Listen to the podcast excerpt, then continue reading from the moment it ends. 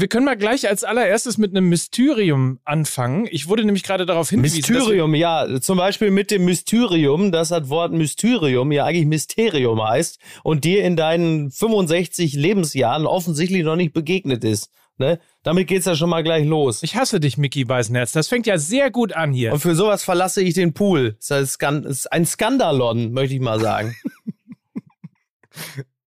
Und, und ich, guck mal, ich war aufgeregt, weil wir uns jetzt vier Wochen nicht gehört haben. Ich dachte, wie soll das denn losgehen? Das kann ja, das kann ja nur im Schaden enden. Ja. Also wir können es von hier aus langsam steigern. Und ich bin aufgeregt, weil wir uns bereits nach vier Wochen schon wieder hören müssen. Siehst du? So unterschiedlich. Ah, wirklich. So unterschiedlich können die Emotionen sein. Man möchte ja. nicht mit Mickey Beisenherz befreundet sein. Es ist immer nur, man wird nur beschimpft. Naja, lassen wir das. das. Also das fangen wir mit einem Ministerium an. Und zwar, ja. wir sind im sechsten Jahr, aber ich wurde gerade darauf hingewiesen, also im sechsten Jahr Fußball MML, ich wurde aber gerade darauf hingewiesen, dass es die siebte Saison ist, die wir jetzt schon begleiten. Ja. Weil wir ja eben sozusagen in den Endzügen der Saison 16, 17 begonnen haben. Das ah. heißt 16, 17, 17, 18, 18, 19, 19, 20, 20, 21, 21, 22. Wow! 22, 23. Naja. Ah, okay. Wir, ach, meinst du, dann waren wir so eine Art Wintertransfer, ne? Damals in der alten Saison. Wir wurden dann noch so geholt, um in der letzten Saison noch so irgendwie was noch zu retten. Wir waren quasi vertragslos und sind dann da so zum Ende der Saison noch eingestiegen, um für die Saison noch irgendwas rauszuholen. Und jetzt, aber, aber pass auf, aber kleines Quiz für alle Fans. Das ist nicht einfach. Liebe MML-Hörer und Hörerinnen, damals, welche Saison war das? Sech, vor sechs, sech, 16, vor sechs 17. Jahren. Ja. Ja, ist ja schon eine Weile her. Welcher Verein wurde am Ende jener Saison Meister? Und noch wichtiger, welchen Verein haben wir vorausgesagt? Ja, das ist knifflig, ne? Ja, gut, ja, da war, ich glaube, Leverkusen, ne? Was, Leverkusen. Wie wir es aber auch geschafft haben, jetzt über dann irgendwann sechseinhalb, sieben Saisons, die Leute bei der Stange zu halten, immer mehr Publikum zu generieren, indem wir immer wieder erzählt haben, es könnte ja jemand anders Meister werden. Das ist und richtig, jetzt, das jetzt stimmt, sitzen ja. wir hier wieder und ich hätte noch Ja. am Donnerstag, sagen wir mal, am Donnerstag vor zwei Wochen hätte ich noch gesagt, das wird ein richtig spannender Meisterschaftskampf. Vielleicht sogar ein Dreikampf. So, Ja, ja. dann ist die, dann ist die schwere Erkrankung von Aller passiert. Ja, Ja. also da muss man ja auch nochmal, vielleicht sprechen wir da später nochmal drüber. Äh, ist ja jetzt bekannt gegeben worden, dass er sich einer Chemotherapie unterziehen muss. Das war der große Dämpfer im Trainingslager der Dortmunder. Ich glaube, sie waren in Bad Ragaz. So, dann spielen die Bayern in Leipzig gegen Leipzig. Und man denkt, naja, wenigstens die Leipziger könnten sich doch aufrappeln. Und wie schrieb die Süddeutsche dann am Abend nach dem Spiel? Kein Ende der Tyrannei in Sicht. Ja, schön, das, das fand ich auch sehr. Da, da dachte ich schon wieder, da werden sich wahrscheinlich schon die ersten wieder melden. Ernsthaft Tyrannei und das im Fußballkontext. Das ist eine Verharmlosung der Schrecken und Gräueltaten von Putin. Aber ich hat, mir hat's auch gut gefallen. Ich habe es auch als äh, sehr, sehr treffend empfunden, ja. So, ihr merkt alle, wir kommen relativ fröhlich aus der Sommerpause heraus, die für den einen oder anderen von uns dreien hier etwas zu kurz gewesen ist. Ähm, aber Die ist auch, die ist doch noch gar nicht vorbei. Für mich ist sie noch, ich bin mitten, ich bin auf der Hälfte meiner Sommerpause. Und die lasse ich mir von dir bestimmt auch nicht beenden. Das möchte ich gleich schon mal deutlich sagen. Man Ja? muss ja sagen, also wir machen jetzt, wir gehen sozusagen in unsere siebte Saison als Fußball-MML und die DFL und der DFB und deren Rahmenkalender nehmen keine Rücksicht auf Mickey Beisenherz Urlaubspläne. Also Ja, ich bin wie Hertha BSC, äh, äh, der FC Köln und Leverkusen. Ähm, ich bin noch mitten in der Sommerpause. Ne? Ja. So, ich hingegen bin wie üblich die Claudia Bertani von Fußball MML. Ich Ah, äh, beende die mm. Sommerpause für Ja. alle bis auf Mickey Beisenherz. Ja, ist richtig.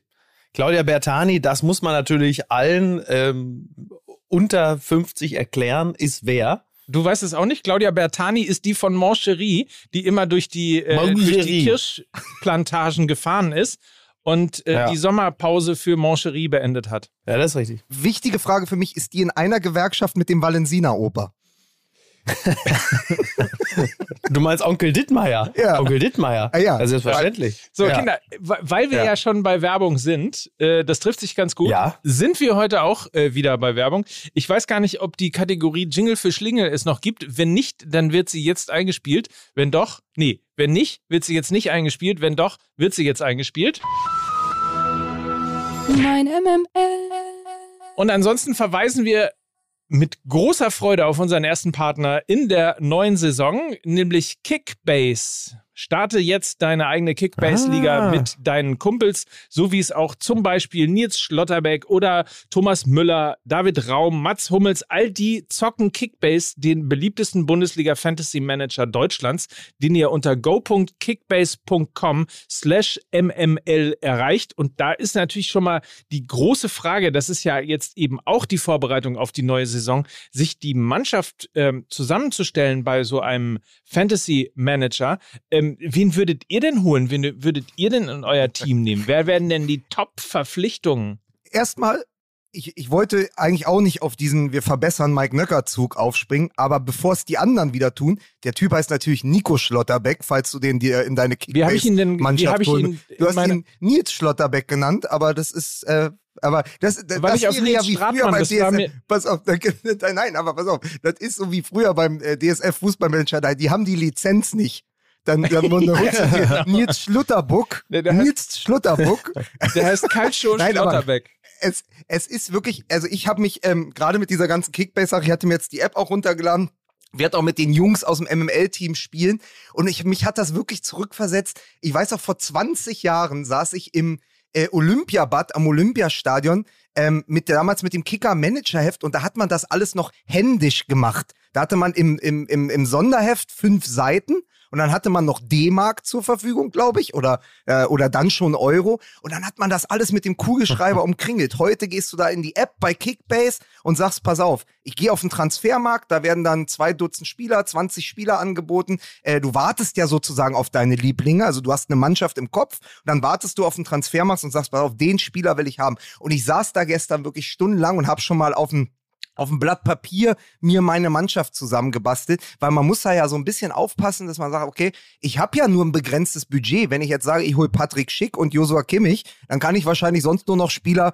äh, aus der zweiten Reihe von Schalke 04 holen. Das heißt, du musst das so ein bisschen austarieren. Und wichtig ist, äh, Mike und Mickey äh, und die äh, Zuhörer da draußen, dass du natürlich guckst, dass du torgefährliche Abwehrspieler holst und auch Ja. torgefährliches Mittelfeld, weil ich glaube nämlich, dass das immer noch so ist, dass es einfach mehr Punkte gibt, je torgefährlicher äh, sozusagen die hinteren Reihen sind. Und ich äh, zum Beispiel äh, warte gerade rauf, darauf, dass ich Grisha Prömmel bekomme. Von Union Mhm. zu ähm, Hoffenheim gewechselt. Und ich hoffe, dass ich Riedle Baku bekomme und äh, Rütter von äh, Hoffenheim. Das sind so meine. Martin Rütter, den, den Hundeprofi. ja, genau. Das ist, den finde ich sehr, sehr gut. Ja. Ja. Darf man auch Zweitligaspieler, darf man auch Zweitligaspieler verpflichten? Nein, das ist ein, ein Erstliga äh, äh, Fantasy Football Manager mit der mit der Bundesliga. Aber du kannst natürlich kannst ja mal gucken. Ähm, wichtiger Tipp gestern äh, von unserem Freund Kai Feldhaus, was die Kickbase Sachen angeht: äh, auf keinen Fall daran gehen mit der Vereinsbrille. Also so wie Aha. ich es mache. Ich habe dann, ich habe dann mir gestern drei Spieler, vier Spieler von Hertha BSC ähm, auf einen Zettel geschrieben, nämlich äh, Marvin Plattenhardt, wo ich gedacht habe, naja, der ist Kapitän, der ist gesetzt, der schießt alle Standards, der wird mir schön viele Punkte holen. Und äh, der Kempf, ja, der Marc Oliver, der ist ja sau kopfballstark. Ja, ähm, da hat dann das MML-Orakel äh, zugeschlagen, noch bevor ich die überhaupt verpflichten konnte. Haben beide gestern Ja. die Elfmeter verschossen. Äh, Im Pokal habe ich direkt wieder, habe ich direkt wieder durchgestrichen und werde jetzt mir, wahrscheinlich Silas holen vom VfB Stuttgart. Ich hoffe, ich werde ihn bekommen. Ah, sehr gut. Ja. Ihr merkt schon an dieser Diskussion, es macht großen, großen Spaß, alleine in der Community oder mit euren Kumpels zusammen zu diskutieren, welchen Spieler man denn holen soll, wen man äh, eben verpflichten soll und ähnliches. Das könnt ihr jetzt tun, indem ihr Kickbase einfach for free downloadet. Den Link äh, findet ihr dazu in den Show Notes. Ich kann Ihnen nochmal sagen, go.kickbase.com slash mml. Kickbase ist nämlich der größte Mobile Fantasy Manager auf dem deutschen Markt. Stell dir dort dein Team zusammen und sammle Live-Punkte am Spieltag mit über 80 verschiedenen Aktionen im Spiel, also Tor, geschossen, eingeleitet, Vorlage, Schuss, Pass und so weiter und so fort. Alles das fließt da rein und ist ein großer Spaß für die kommende Saison, die jetzt, meine Damen und Herren, Ja. Ja, ich habe noch äh, am Ende der Werbung natürlich, das war die Werbung. Mein MML. Jetzt ist aber auch noch ein kleines, äh, das kleine Wortspiel-Quiz für unser Publikum. Und da stelle ich natürlich speziell der lokalen Damenwelt die Frage, wie nennt man den One-Night-Stand, den man sich abends in der Bar aufgerissen hat und der morgens, wenn du wach wirst, bereits alle deine Kleidung nach Farben und Form sortiert hat? Sag, Ja, Monk Cherie, ne? So, und damit. so, bitte. Monk Cherie, wie ich das sag. So, und jetzt kannst du. ich nehme diesen Gag als absoluten Freifahrtschein, dass ich bei, bis Katar in dieser Sendung Ja. alles machen darf. Ja, das ist. Okay, gut. Ja, das ist nur recht und billig. Das ist nur recht und billig. So. Ich wollte nämlich eigentlich diese fabelhafte Kickbase-Werbung abbinden mit, das große Problem bei so Sachen mit Kickbase ist, wenn du am Ende fünf Wolfsburger hast, weil du glaubst, Wolfsburg kann gut performen, dann ertappst du dich, dass du am Spieltag erst guckst, okay, wann, wann und wie spielt meine Hertha? Und dann, wann und gegen wen spielen eigentlich die Wolfsburger? Und stelle ich doch Arnold auf. Gut, also wenn jetzt nichts weiteres vorliegt, keine Tagesordnungspunkte ergänzt werden oder ähnliches, äh, würde ich die heutige Sitzung eröffnen mit einem fröhlichen Musik bitte.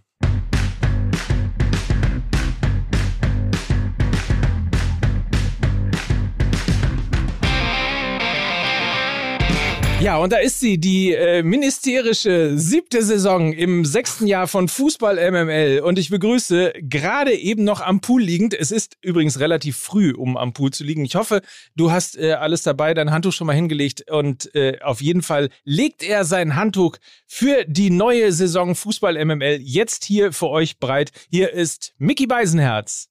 Hör mal, das hast du mir doch bestimmt nicht zu, du Socke voll Popcorn, das hast du mir doch bestimmt nicht zu befehlen, wann ich mich da oben an den Pool zu legen habe. Wenn ich Lust habe, mich an den Pool zu legen, dann stehe ich um 4.17 Uhr auf, dann lege ich mein Handtuch dahin und dann bin ich aber pünktlich nach der Folge, dann liege ich da oben, da kannst du mal für begucken. Da werden die Crocs angezogen und dann geht's aber ganz schnell, also das wollte ich sagen. Ich freue mich, hallo. Ich freue mich auch auf den Mann, äh, der gleich mal in die neue Saison mit einer derben Niederlage gestartet ist. Ich hoffe, er hat es verkraftet und ist trotzdem guter Laune. Guten Morgen, Lukas Vogelsang. Ich kann jetzt endlich nachvollziehen, wie sich die Dortmunder damals nach dem Derby ge gefühlt haben gegen Schalke, wenn, äh, wenn ein 4 zu 4 schon die größte und die höchste Saisonniederlage ist, gefühlt, ja. Und ich äh, begrüße natürlich Mike Nöcker, den Mysterio unserer kleinen Marvel-Runde hier ähm, und einer der letzten Kegelbrüder, der es aus Urhaft geschafft hat. äh, schön, dass auch du wieder dabei bist. Ja, schön, dass ich hier sein darf. Vielen, vielen Dank. Und äh, schön, dass Die ihr Laila natürlich von euch, MML. Was? Die Leila. Die Laila von MML. Ah, ist, Ja. ist das Es geht ja hier auch ums, ums Kicken, ums Buffen. Da ist ja, Mike ist ja quasi unsere Buffmutter, ne? Wir Die haben eine Buffmutter. Buffmutter. Und Die ja, Puffmutter. Da ist die Puffmutter. ähm, ja, äh, wie kommen wir da jemals wieder raus, Können außer wir- dass ich euch erzählen bitte- kann? Können wir bitte die Sendung so nennen? Buffmutter? Die Puffmutter. Äh, Gott. kein Problem. Ja, das ist aber natürlich, ähm, das ist natürlich dann, und da müsst ihr euch auch bewusst sein, es ist natürlich dann äh, eins vor der äh, Sensationsidioten-Schlagzeile der Bildzeitung ähm, Ah. am, am Samstag vom EM-Finale. Äh, morgen poppen wir England. Und ich hatte noch drauf gewartet. Ne? Ich hatte noch drauf gewartet. Natürlich. Also wie lang halten sie die Füße still, bevor sie Ja. mit dem Namen irgendwas machen? Wo ja dann zum Beispiel Ja. Tabea Kemme sich auch äh, zu Recht beschwert hat. Ähm, aber ich muss sagen, weil wir ja in diesen unruhigen und absurden Zeiten leben, ich habe ja die große Ostberliner Dialektik mitbekommen, den großen ähm, Audiospagat. Also ich, ich war ähm, bei uns beim, nach dem Training ähm, lief dann das Spiel gegen die äh, Französinnen äh, am Biro. Und ähm, anders als du, Mike, äh, Miki kennt ja die Kneipe. Es ist immer noch äh, das Herz des Fußballs. Und ähm, hört ihr mich noch? Ja. Ja, ich, ich höre so, zu. okay, das ist, ich weiß, das ist eine ungewohnte Situation, dass niemand dazwischen redet, aber Ja, ja, ja, wir hören einfach nur zu. Ja, es war halt beide, also beide Gesichter, wir machen das ja über FaceTime gerade, beide Gesichter waren halt so eingefroren und ich dachte, es wäre abgestürzt. Einfach dazugehört. Also, ja, fantastisch. Also es lief Kann das ich nur Spiel empfehlen. Französin, Christoph, Christoph Biermann war da, also wir hatten auch prominenten Besuch und das Spiel lief. Und als dann Alexandra Popp das 2-1 schoss, drinnen großer Jubel, äh, man hörte das Dröhnen des Stadions. Und draußen auf den Außenlautsprechern hatte Ralle, der Wirt dieser kleinen Sportkneipe, gerade Laila aufgelegt. Und, das, äh, und diese Gleichzeitigkeit äh, würde ich vielen mal ans Herz legen. Man kann es auch aushalten. Man kann es auch aushalten. Es war natürlich absoluter Zufall. Also es war nicht, also es war also, nicht, okay. also es war nicht sozusagen so okay, wie, nicht äh, anlässlich des Tores. Es war jetzt nicht die Torjubelmusik wie in der äh, Allianz Arena, ne, wo immer der gleiche, ja. ich glaube, was läuft da? Seven Nations Army oder was spielen die Bayern? Ich weiß es ja, gar nicht. Wahrscheinlich, mehr. ne? Und bei Hertha ja. läuft der Hertha äh, wieder Hertha. Ähm, nee, es war also sozusagen nicht die Torjubelmusik, die sie sich vorher okay. zurechtgelegt hatten, dass sie auf so ein okay. so, so Nippel wie bei TV Total drücken konnten und dann äh, ist einfach ja. Leila kommt. Nee, es lief gerade Leila so, ich würde auch sagen, im, im letzten Refrain-Moment. Und mhm. während halt dieser letzte Refrain dieses, dieses Gassenhauers äh, lief, äh, schoss halt Alexandra Popp das Tor und das fand ich so großartig. Das war eigentlich, der, also eigentlich der ganze Sommer in zehn Sekunden. Ja, äh, schön. Stimmt, du hast recht. Die totale Gleichzeitigkeit der Dinge. Ähm oh Gott, oh Gott, stimmt. Heute poppen wir. Da haben sich, ich glaube, da hat, äh, daran merkt man übrigens auch, dass die Bildzeitung halt eben äh, wie ja jetzt auch intern oder von ehemaligen Mitarbeiterinnen ja angeklagt wird, dass die Bildzeitung zu woke geworden sei. Und das merkt man natürlich daran, äh, unter Julian Reichelt hätten sie natürlich auch geschrieben, heute poppen wir die Engländerinnen. Aber das haben sie sich dann wahrscheinlich nicht getraut, weil sie halt eben jetzt mittlerweile so woke sind. Ne? So, da haben sie nur gesagt, poppen wir England. Das hätte es unter Julian Reichelt so nicht gegeben. Ne? Aber gut. Tja. Da merkt man. Da muss ich noch mal ganz kurz einhaken, weil auch das zu meinem Sommer gehört. Ich habe es tatsächlich geschafft, weil wir schon jetzt bei grandiosen Überschriften der Bildzeitung sind. Ich habe mir die Original-Bildzeitung von 2004 gesichert. Rudi heute Lettenplätten. Ja, natürlich. Ja, habe ich mir ja. äh, für 15,95 Euro bei eBay ersteigert und werde sie jetzt rahmen und in mein Arbeitszimmer hängen. Und in dieser Rudi, Howdy, Saudi. Ja, und dann ne? kommt, kommt natürlich aber nichts Besseres als äh, heute poppen, poppen wir England. Ähm, man muss aber sagen, also jetzt mal abgesehen von diesem wirklich bescheuerten und auf der Hand liegenden äh, Wortspiel, ähm, ich habe ja vor der EM immer, als ich gefragt wurde, ja, schaust du dir das an und oder auch warum schaust du es dir nicht an, äh, immer mhm. gesagt, es geht mir gar nicht darum, dass der Fußball irgendwie schlechter ist. Also das würde ich mir gar nicht mhm. anmaßen. Da muss man nun mal äh, mittwochs äh, eben zu Ralle an den Bero kommen und mir beim Fußballschauen zuschauen, dann oder beim Fußballspielen zuschauen. Äh, dann, dann weiß man, ich würde mich da überhaupt nicht aus dem Fenster lehnen. Aber bei mir war es immer so, mir fällt das wahnsinnig schwer, oder es war vor dem Turnier zumindest so, einer Mannschaft zu folgen, mit der ich keine Geschichte verbinden kann. Also mhm. keine Erzählung. Ja. Also sozusagen, deswegen fällt mir aber auch zunehmend schwer, ähm, die Nationalmannschaft, also die ja jetzt nicht mehr die Mannschaft heißt, anzuschauen, weil ich mit vielen da nicht mehr so viel verbinde. Also deswegen ist ja die große Erzählung äh, mit dem DFB, mit der Nationalmannschaft äh, ja auch zu Ende gegangen letztendlich 2014, weil man über diese 20 Jahre Aufstieg und Fall und dann ging es nach oben und dann immer wieder Zweiter und Dritter und dann eben diesen WM-Titel, das hat man mitgenommen und der Götze hatte seine Geschichte und der Müller hatte seine Geschichte und der blutende Schweinsteiger und so. Und das hat mir immer gefehlt, weil man natürlich im laufenden Betrieb sich jetzt kein Spiel vom VfL Wolfsburg anschaut oder von den Bayern. Also selbst wenn der VfL ja. Wolfsburg im Champions League Finale gegen Lyon steht, äh, dann bekommt man das mit, man liest darüber und sagt, ja, hätte man vielleicht sogar mal hinfahren können, aber man verbindet nichts damit. Und ich finde, das mhm. hat in diesem Sommer aufgehört. Äh, und das hat ganz viel mit dieser Geschichte von Alexandra Popp zu tun. Also ich verweise auf eine ganz, ganz tolle Doku, die natürlich zur allerbesten Zeit rausgekommen ist. Das Comeback der äh, Kapitänin. Das ist eine MDR-Produktion, knapp 45 Minuten. Und da wird sie begleitet von ihrer schweren Verletzung im vergangenen Herbst sozusagen zum Turnier hin. Weil ihre Geschichte ja die war, ähm, 13 verpasst, als sie dann Europameister geworden sind, ja. äh, letztmalig 13 verpasst, 17 verpasst, immer von Verletzungen zurückgeworfen. Und dann wieder, ich glaube, Kreuzbandriss im vergangenen Herbst. Und vor der äh, Europameisterschaft den Leistungstest nicht bestanden, nochmal angegriffen, dann Corona-Erkrankung. Und dann kommt die dahin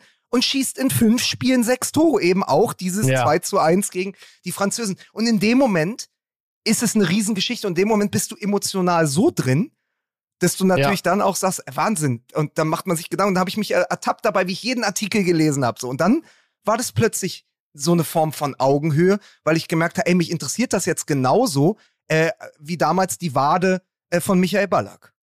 Ja, genau. Ja, ja, ja klar. Ähm, ja, ist so ein bisschen so auch so ein bisschen die Marco Reus Geschichte, ne, was die Verletzungs Misere angeht. Da gibt es durchaus gewisse Parallelen.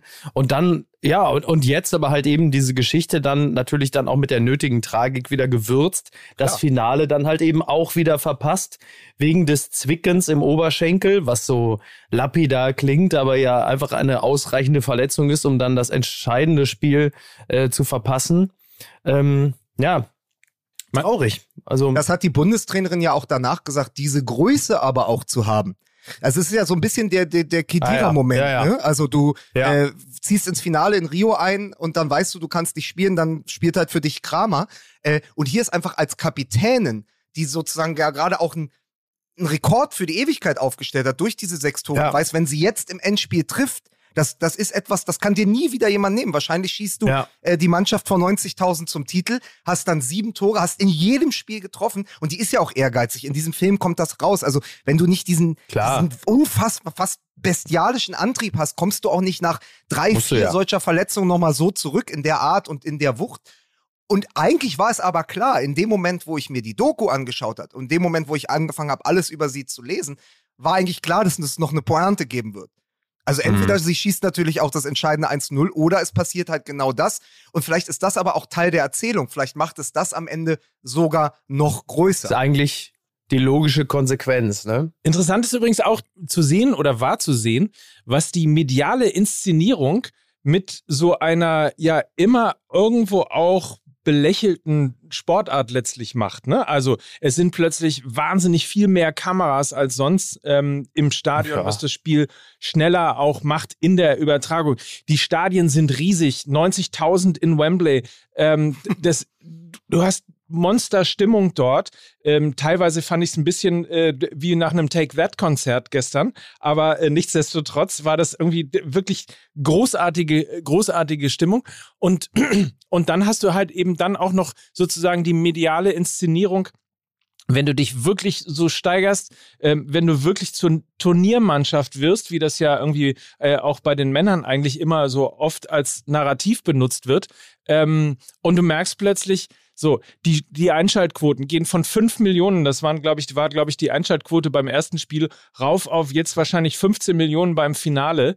Mhm. Ähm, und ja. äh, das, das ist schon wahnsinnig beeindruckend gesehen. Dann siehst du Spiele äh, in einer Preisklasse, wo du denkst, irgendwie, was für groß, was für ein großartiger Sport äh, ist, ist das geworden, mit Kombinationen, mit allein, was die Engländerinnen für eine Tiefe im Spiel äh, gehabt haben, auch in ihren Vorrundenspielen und ähnliches. Ein, ein wirklich beeindruckendes mitreißendes Turnier, äh, auch für mich, ähm, der jetzt nicht jedes Spiel äh, vom Fußball der Frauen verfolgt hat äh, und gar nicht so drin war. Äh, also insofern, das fand ich nochmal ganz spannend, dass eben, äh, es ist zum einen das, was Lukas gerade geschrieben das, was Lukas gerade beschrieben hat.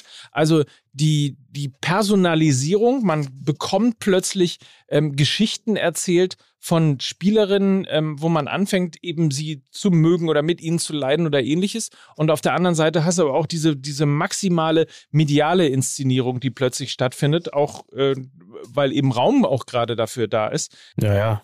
Also du siehst ja, wenn, wenn sowas passiert, wie das der Postillon ja, und das haben sie fantastisch gemacht, weil sie natürlich die große Sehnsucht des deutschen Fans nach dem Mittelstürmer, ja, also Miroslav Klose, wie, wie, wir, wie wir einem Spieler wie ihm nachtrauern. Und plötzlich hat die Frauennationalmannschaft diese Alexandra Popp, die ja äh, witzigerweise im Verein ja mittlerweile defensives Mittelfeld spielt und nur noch in der Nationalmannschaft vorne rein durfte. Und sie schießt Tor um Tor. Und man denkt die ganze Zeit, ja, warum, äh, da, da gab es ja schon die Tweets, warum nimmt Flick die nicht mit? Und was macht der Postillon?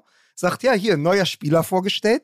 Ähm, äh, Alex, Alex, was, wie, wir haben es Alexander Papp, ne? Nee, Bob. Alexandro ich. Papp oder sowas. Ja, ich glaube Alex, glaub, ja. einfach Alexander Papp. Hier, äh, Flick stellt neuen Mittelstürmer für die Nationalmannschaft vor, Alexander Papp, was ja dann letztendlich nur Alexandra Popp mit dem Schnurrbart war.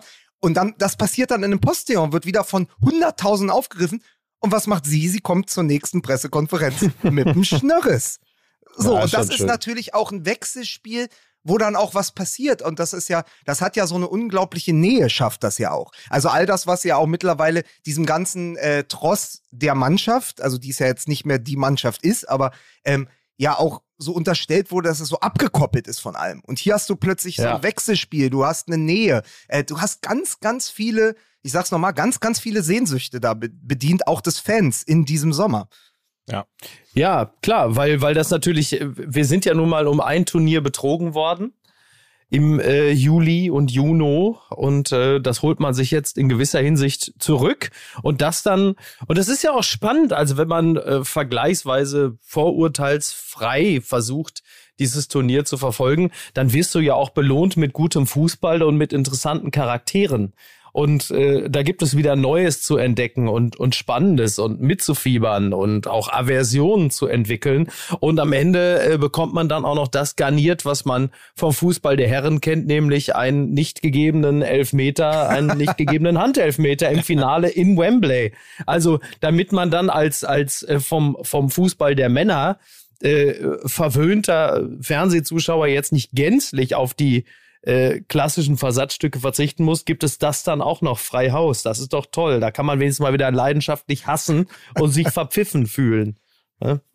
Aber, übrigens äh, hat man auch, übrigens hat man auch, äh, selbst wenn man sozusagen mit der äh, nicht nur der vorurteilsfreien Brille, sondern auch mit der Brille der Vorurteile äh, dieses Spiel guckt, hat man ja auch irgendwie so seine It-Momente. Ne? Der VAR, gerade hast du es beschrieben, ist der eine, aber man fängt auch an, sich wahnsinnig aufzuregen, also ging es mir jedenfalls so, ähm, über äh, Spielerinnen der Engländer. Also die, diese die, die Zeitschinderei am Ende. Ich Wahnsinn. nicht geworden. Wahnsinn. Und, und diese Theatralik von der Torfrau, äh, ja, ja. sich immer hinzulegen. Du kriegst einen kleinen Rempler und schon liegt sie wieder am Boden und wälzt sich in einer Preisklasse, wo du auch irgendwie denkst, sag mal, äh, das ist die beste Bewerbung für den Fußball der Männer, die du gerade loslässt. Ähm, aber Mike, zwei Dinge. Zum einen war ich natürlich sehr, sehr enttäuscht, dass dieses 2 zu 1 gefallen ist, weil natürlich nach dem VRR, also das Handspiel wird nicht gegeben. Klaus Lufen hat es danach ja zum Wembley-Tor-Moment aufgebauscht. Ja. Er hat gesagt, das ist ja das letzte große Ding zwischen England und Deutschland, war ja 66. Ja, ähm, und, und jetzt dieses Handspiel. Also er hat sozusagen die Ahnenreihe direkt aufgemacht. Aber du denkst natürlich, okay, was jetzt passieren muss, das Handspiel wird nicht gegeben, aber es bleibt natürlich beim 1-1 und dann kommt es zum Elfmeterschießen. Und das Trauma hätte ich den Engländerinnen und den Engländern durchaus ja. gegönnt. Also A, äh, Gareth Southgate, All in England is with you, 96. Und dann Gareth Southgate als, äh, äh, als Trainer ähm, der ähm, Engländer letztes Jahr mit seinen schlechten Wechseln kurz vorm Elfmeterschießen, die ihm ja dann brutalst auf die Füße gefallen sind. Also wenn die Engländer noch ein Finale verloren hätten, in Wembley, zu Hause, im Elfmeterschießen, gegen Deutschland, ich glaube, dann hätten die wahrscheinlich beide Nationalmannschaften einfach vom Spielbetrieb abgemeldet. Und das, das hätte ich schon ganz gerne gesehen.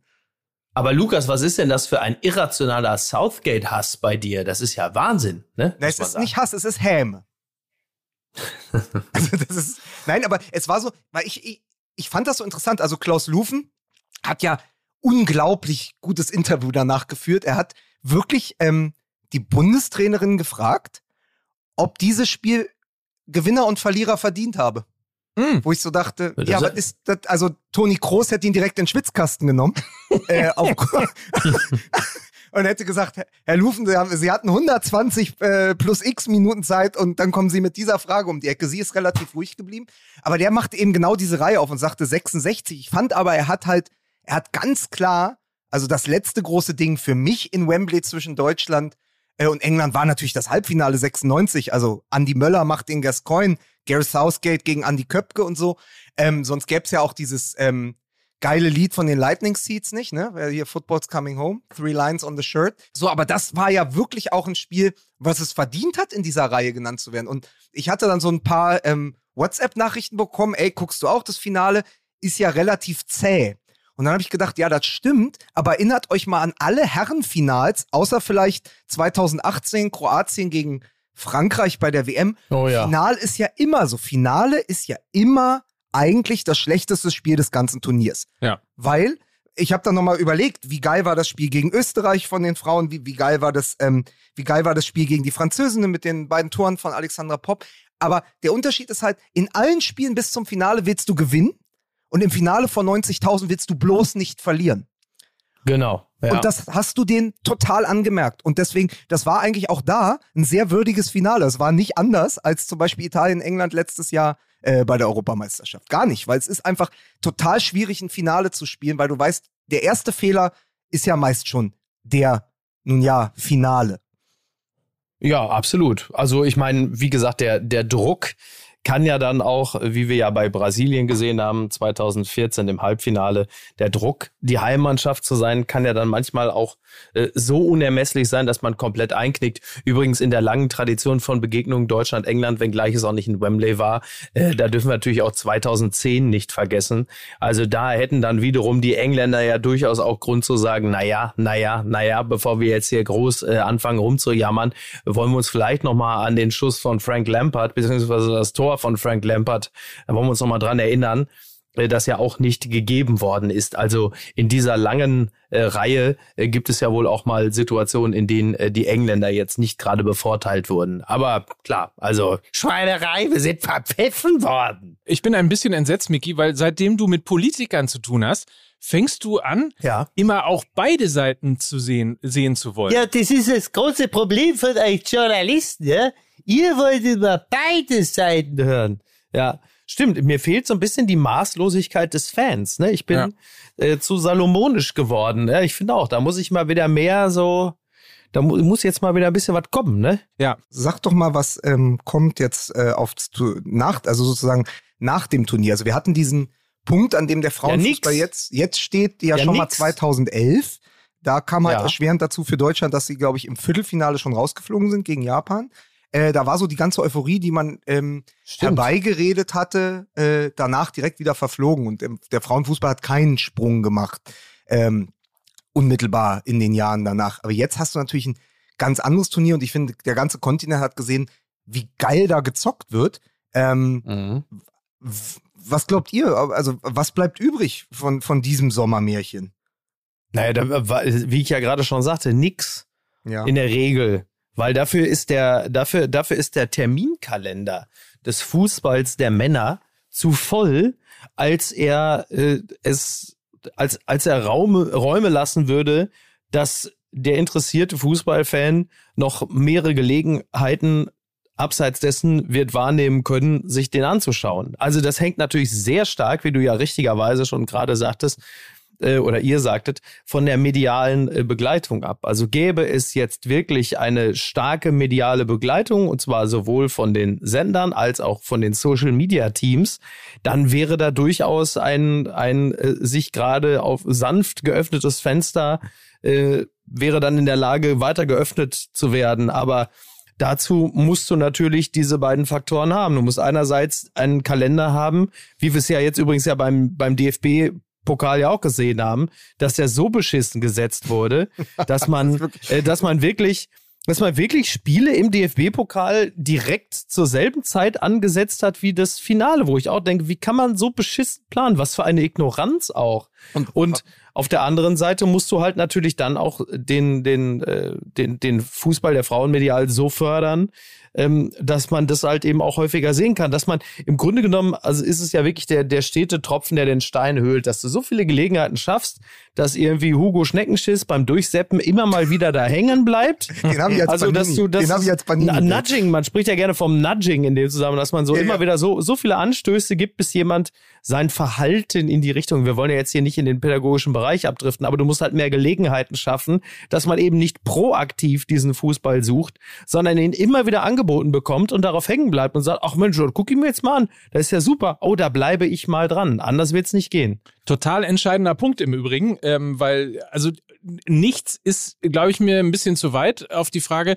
äh, was passiert jetzt, weil natürlich äh, anders als bei anderen Turnieren der Fußball der Frauen einen gewissen Vorteil schon hat. Auf der einen Seite eben, dass zum Beispiel die Women's Champions League eben äh, bei The Zone übertragen wird. Also du hast mehr mhm. mediale Fläche ja, ja. bei, äh, bei der ein oder anderen, ich hätte jetzt gesagt Fernsehstation oder in diesem Fall natürlich einer Streaming-Plattform.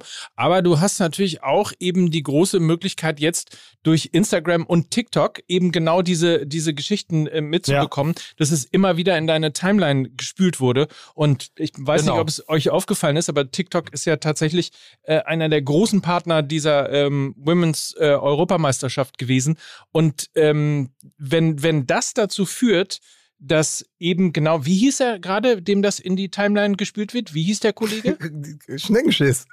Schneckenschiss? Achso, Hugo Schneckenschiss. Ja. So. Also wenn Hugo Schneckenschiss an seinem Smartphone sitzt und äh, eben bei TikTok oder bei Instagram ist und äh, da kommen nach und nach eben genau diese Geschichten mit rein, ähm, dann hat logischerweise der Fußball der Frauen eine bessere Voraussetzung, auch mit dem ganzen medialen, ähm, auch mit der ganzen medialen Inszenierung, äh, als das noch bei den letzten Turnieren der Fall gewesen ist. Und zwar nicht nur in Deutschland, ähm, sondern natürlich in allen anderen Ländern logischerweise auch. Was viele nicht wissen, Hugo Schneckenschiss ähm, in den frühen 80er Jahren äh, linker Läufer bei Adler Rauxel und Schwippschwager von Herrn Schweinebraten. So, es ist doch schön wie Liebe immer. Grüße nach. Aber nein, aber es ist, es ist ja, es ist ja genau richtig. Ich würde ja vorschlagen, also was ich spannend finde, ist, du hast ja jetzt am Freitag das Auftaktspiel zur Herren-Bundesliga.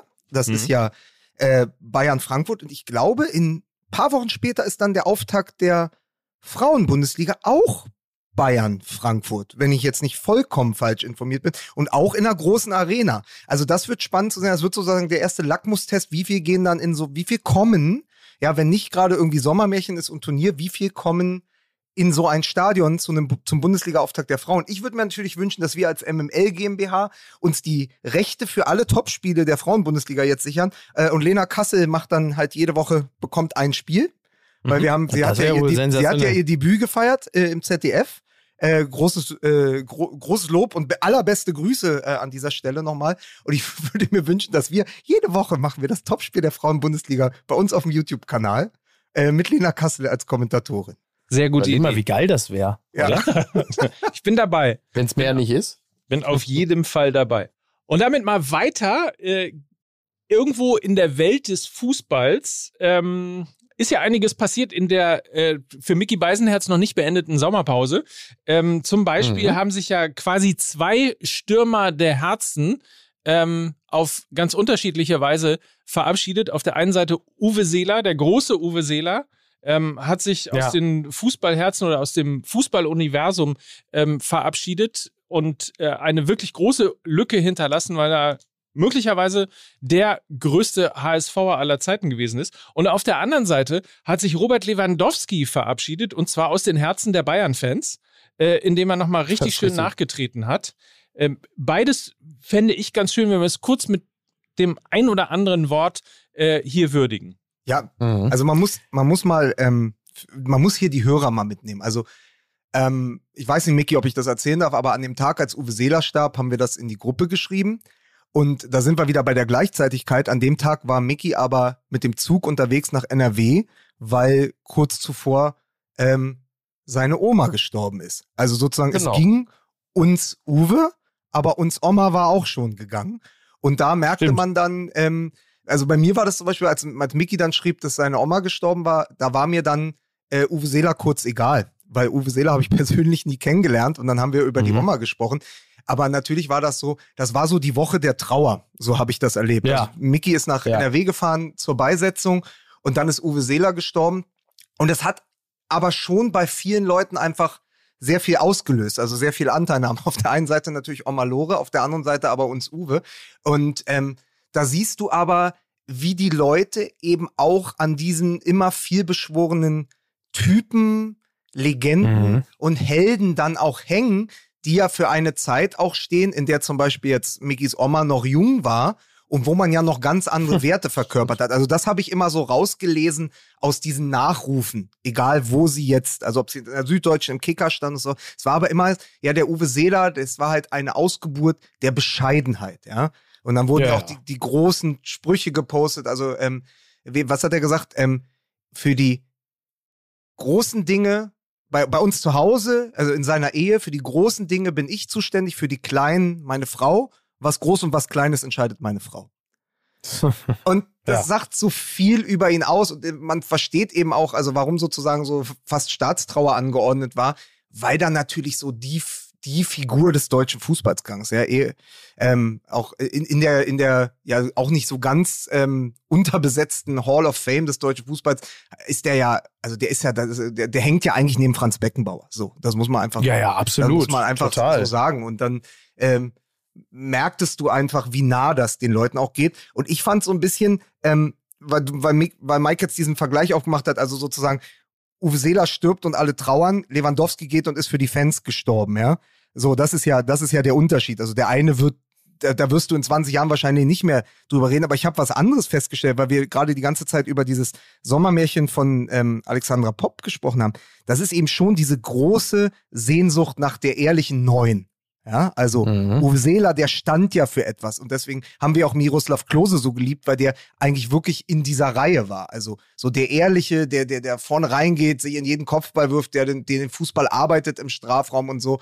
Ähm, Gerd Müller, Klose, Uwe Seeler, jetzt mit Alexandra Popp eben auch so diese Geschichten. Und du merkst es so, so ein bisschen so von der Position her, aber vom Typen her, her auch, gibt es da eine absolute Leerstelle im Moment. Und ich glaube, deswegen ist es auch, ist die Trauer auch umso größer gewesen.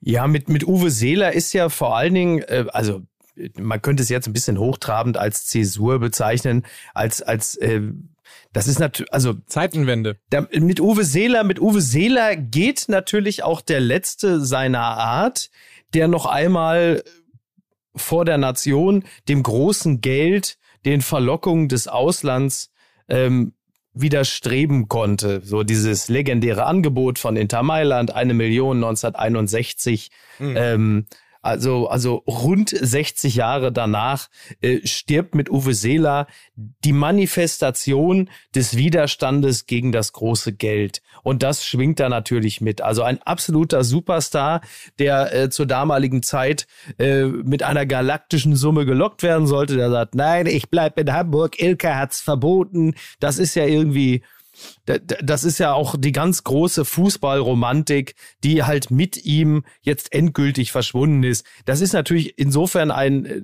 nicht ganz ähm, undurchlässiges Bild, weil natürlich äh, war das schon lange beendet. Also dafür muss Uwe Seeler nicht sterben, dass man weiß, dass das heute nichts mehr gilt. Das ist übrigens etwas, das würde ich Robert Lewandowski gar nicht zum Vorwurf machen, denn ich glaube nicht, dass Robert Lewandowski des Geldes wegen äh, zu Barcelona gewechselt ist. Nee, die haben da ja geht keins. es, glaube ich, wirklich.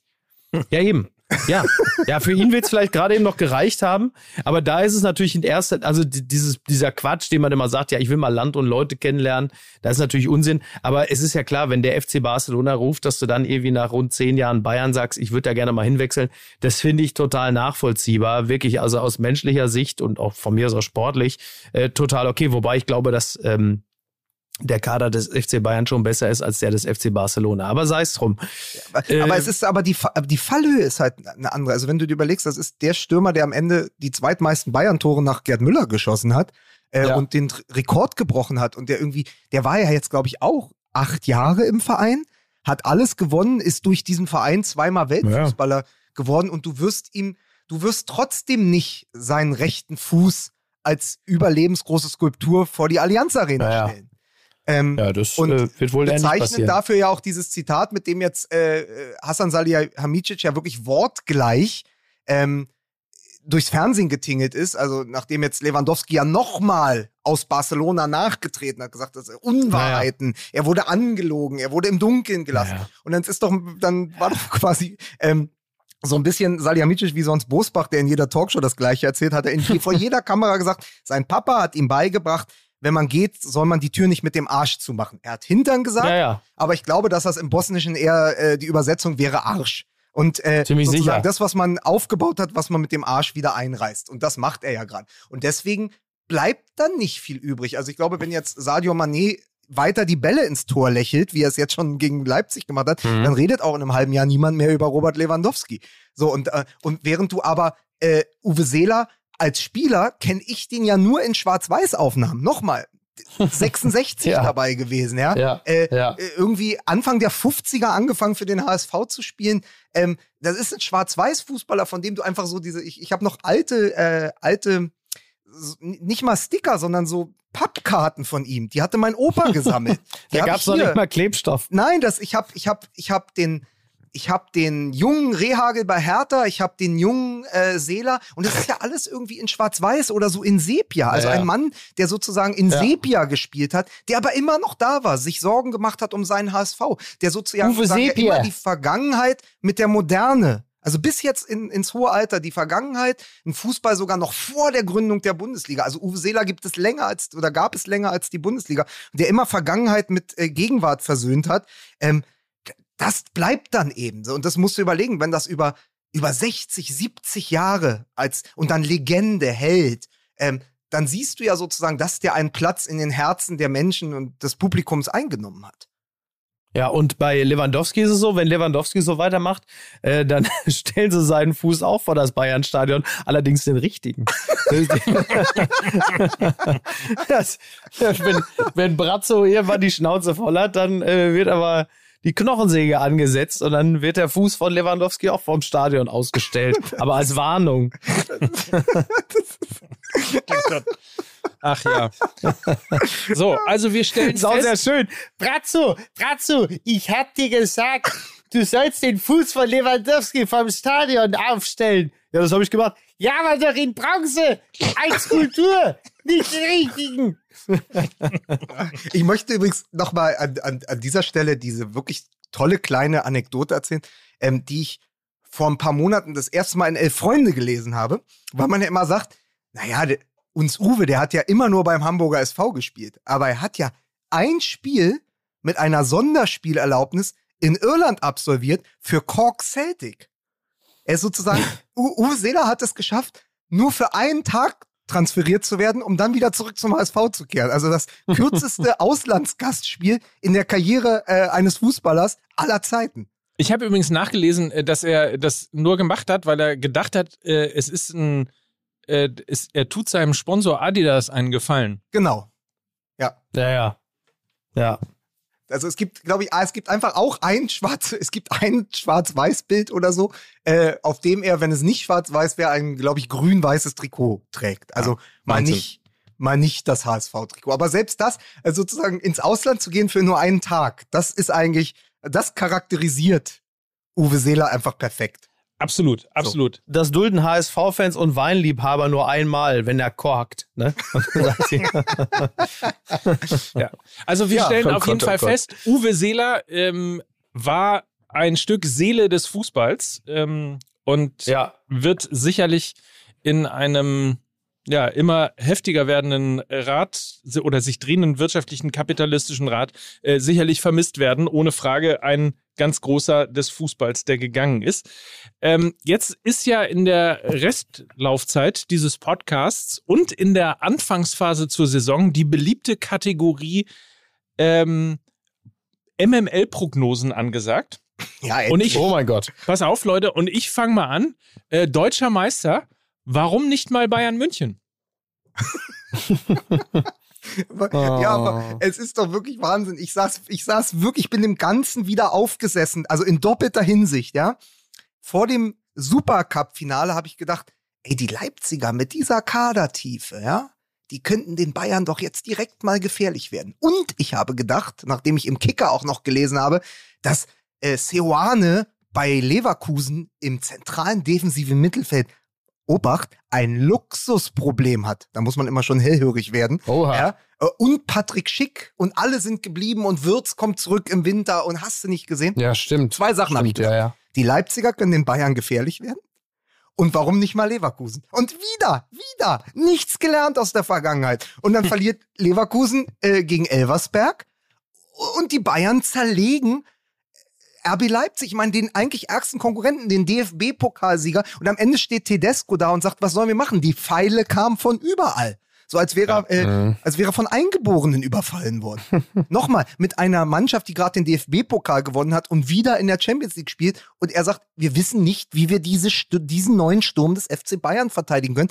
Und, äh, und dann sagte der Kommentator, ich weiß gar nicht, wo das Spiel lief, wo ich das geguckt habe, aber der Kommentator sagte, Mensch, das ist doch jetzt hier acht Tore, das ist doch Werbung für die kommende Saison. Nee, ist es genau Hm. nicht. Es ist überhaupt keine, Ja. es ist überhaupt keine Werbung für die kommende Nee. Saison.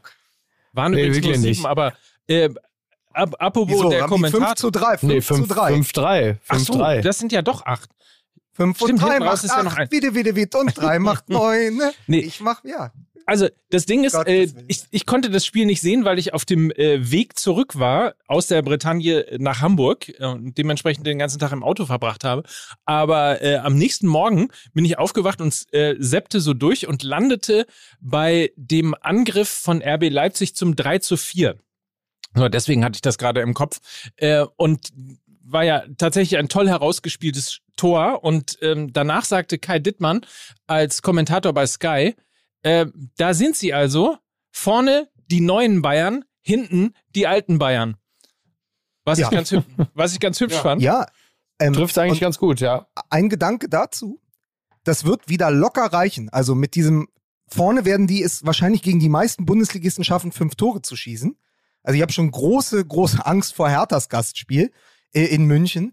Ähm, und hinten werden sie sich aber immer Dinger fangen. Das wird dafür reichen, dass sie wieder mit drei bis sechs Punkten Vorsprung deutscher Meister werden, vor entweder äh, Dortmund, Leipzig oder Leverkusen.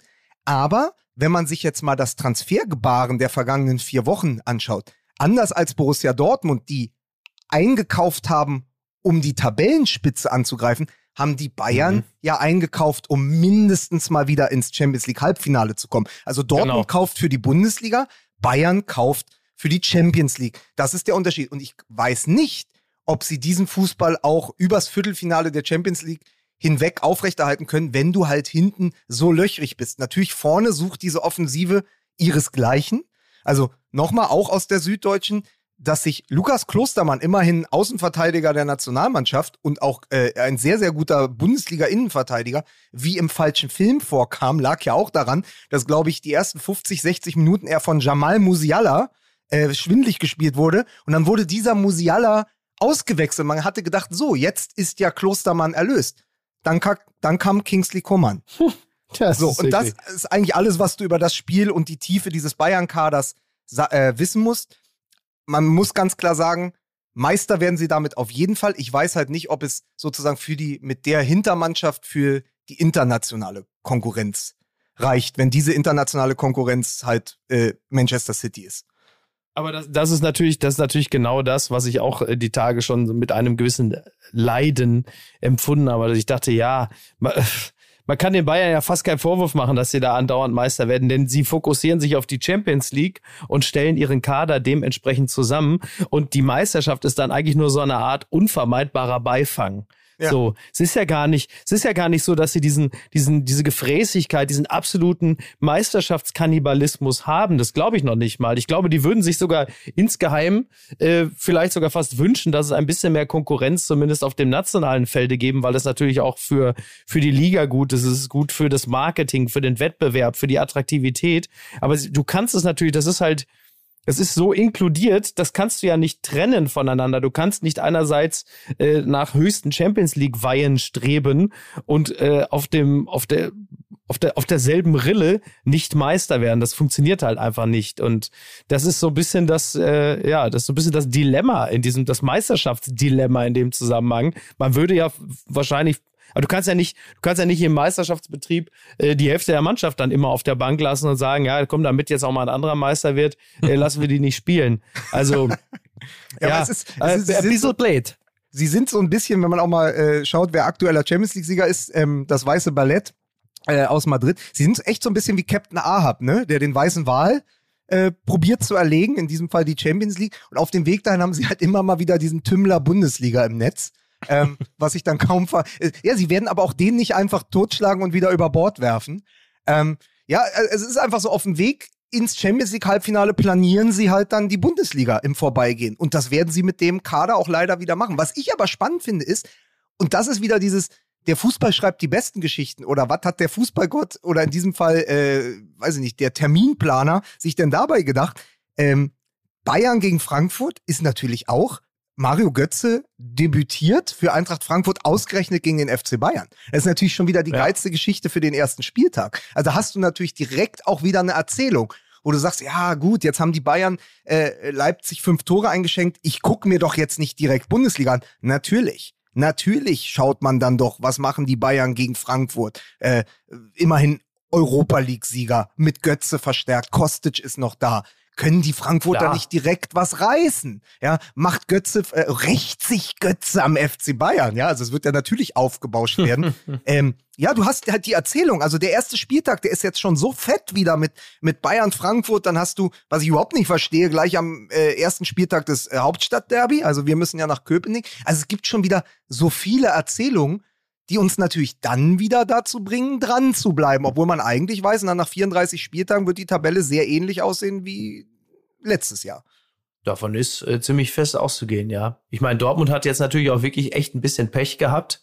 Also Dortmund als Mannschaft, als Wirtschaftsunternehmen hat ein bisschen Pech gehabt. Ja. Aller äh, als Individuum hat Genau. äh, mehr als nur ein bisschen Pech gehabt. Ähm, in diesem Zusammenhang werden ja sehr gerne dann so Sätze geäußert wie, äh, der Fußball ist jetzt nur zweitrangig oder so, wo man sagt, ja, vielen Dank für die Informationen. Äh, das ist ja auch, Na, so, ist ja auch so eine absolute Phrase, wo man sagt, ja, natürlich ist der Fußball nur zweitrangig, wenn einer Hodenkrebs hat und eine Chemo machen muss. Danke für die, danke für die Info. Also es sind auch mal so, so wohlfeile äh, Allgemeinplätze, wo man denkt, ja, Ist Thanks for natürlich auch sharing. eine riesen Bewährungsprobe für Sebastian Kehl, ja. Gleich in den ersten Tagen seiner äh, Eigenverantwortlichkeit dort bei Borussia Dortmund, äh, den Spagat zu schaffen zwischen Menschlichkeit, also wir geben Sebastian alle Unterstützung, die er braucht als Verein, was natürlich klar ist, auf der anderen Seite aber dann doch einen Ersatzkandidaten zu suchen. Weil du ja dann doch schauen musst, okay, wir haben gerade einen Spieler für über 30 Millionen verpflichtet, der hat genau eine Woche mittrainiert. Dann gab es diese Horrordiagnose. Wie gehen wir jetzt damit um? Natürlich nach innen stärken, aber nach außen müssen wir dann eben gucken. Holen wir den äh, humpelnden Cavani, ja, oh, äh, dann wurde ihnen ja auch der Beißer Suarez angeboten. Holen sie plötzlich doch äh, äh, Piantek aus Berlin. Also du kriegst ja diese Debatten, die kannst du ja nicht vermeiden. Also du wirst immer sozusagen, dann reden wir wieder über Spielermaterial. Das eine ist die menschliche Seite, zu sagen, natürlich unterstützen wir den Spieler mit allem, was wir haben als Verein bei seinem Heilungsprozess äh, und warten auch auf seine Rückkehr und hoffen auf seine Rückkehr. Auf der anderen Seite müssen wir aber, vor allen Dingen als börsennotiertes Unternehmen, was dieser Verein ja letztendlich ist, müssen wir ganz, ganz schnell Ersatz holen, um sozusagen die Medien, aber auch unsere Aktionäre zu ähm, beruhigen. Ja, einer, der leistungsfähig ist und der auch nicht das Gehaltsgefüge sprengt, wie das ja beispielsweise bei Suarez der Fall gewesen wäre, der jetzt wohl wieder zu seinem Heimatverein zurückgekehrt ist. Ich weiß nur gerade auf die Schnelle nicht, welcher das ist. Montevideo. Ach, Montevideo, okay, alles klar. Okay. Ähm, ja, deswegen, ich, ich hatte gestern äh, nur irgendwie, da, da, da vernahm ich ein Raunen, dass plötzlich Modest ein Thema sein könnte bei Dortmund. Ähm, so, da waren so leichte der- Stöger-Vibes der- der- lagen in der der auch Luft. Deshalb, der auch deshalb dann available ist, weil er von Tigges verdrängt wurde. Da haben die Dortmunder doch schon mal vorgesorgt. Ja, und man muss natürlich auch an Ähm, dieser Stelle sagen, dass äh, das ja auch passen würde ins Bild, denn wir wissen ja, Ja, ja. dass Martin Schulz ja dafür verantwortlich ist, dass Modest in So. Köln spielt und da Martin Schulz sich gerne auch mal nicht nur den FC Köln-Schal, sondern auch den Ja. BVB-Schal umhängt, dann wird er jetzt wahrscheinlich in nächster Mission dafür sorgen, dass er beim BVB spielt. Ja, und ich sag dir aber aus BVB-Fansicht, was ich so gehört habe, die würden lieber mit Martin Schulz als mit Nico Schulz in die Saison gehen. Also das, das ist halt auch. Ja, aber nochmal zu dieser, äh, zu dieser wirklich beschissenen Erkrankung, also diesem bösartigen äh, Tumor da im, im Hoden. Äh, wie unterschiedlich das auch sein kann. Ich war ja am Wochenende bei, bei Hertha auf dem Fanfest und dann haben sie da das Abschlusstraining gehabt für das Pokalspiel. Ähm, und Marco Richter hat schon wieder mittrainiert. Und der hatte die Diagnose ja zwei Wochen Mhm. vorher bekommen. Es war auch ein bösartiger, äh, also es war ein Tumor. Ähm, Ja. wurde äh, operiert und war halt, musste überhaupt nicht nachbehandelt werden mit, also als Chemotherapie, was halt irre ist. Also du siehst halt auch, wie unterschiedlich es ist. Marco Richter trainiert schon wieder und Aller wird jetzt halt wahrscheinlich sechs, sieben, acht Monate fehlen. Also Ja, das ja, ist aber ja Aller wird halt eine Chemo machen müssen, ne? ja, ja, Also genau. Deswegen, das ist ja jetzt, ja genau, bei, das ja. stand ja bei Marco Richter auch im Raum. Man wusste nur, das hatte nur halt sich noch, das aber, war bei, noch aber bei Aller ist es aber jetzt so. Ja, Bei ja, Aller weiß. ist es Ja, ja. so. Ja, genau. Und, und ähm, genau, ja, ist ja nur ein Unterschied, ob es im Raum steht oder ob es dann tatsächlich passiert. Und im Falle von Aller passiert es.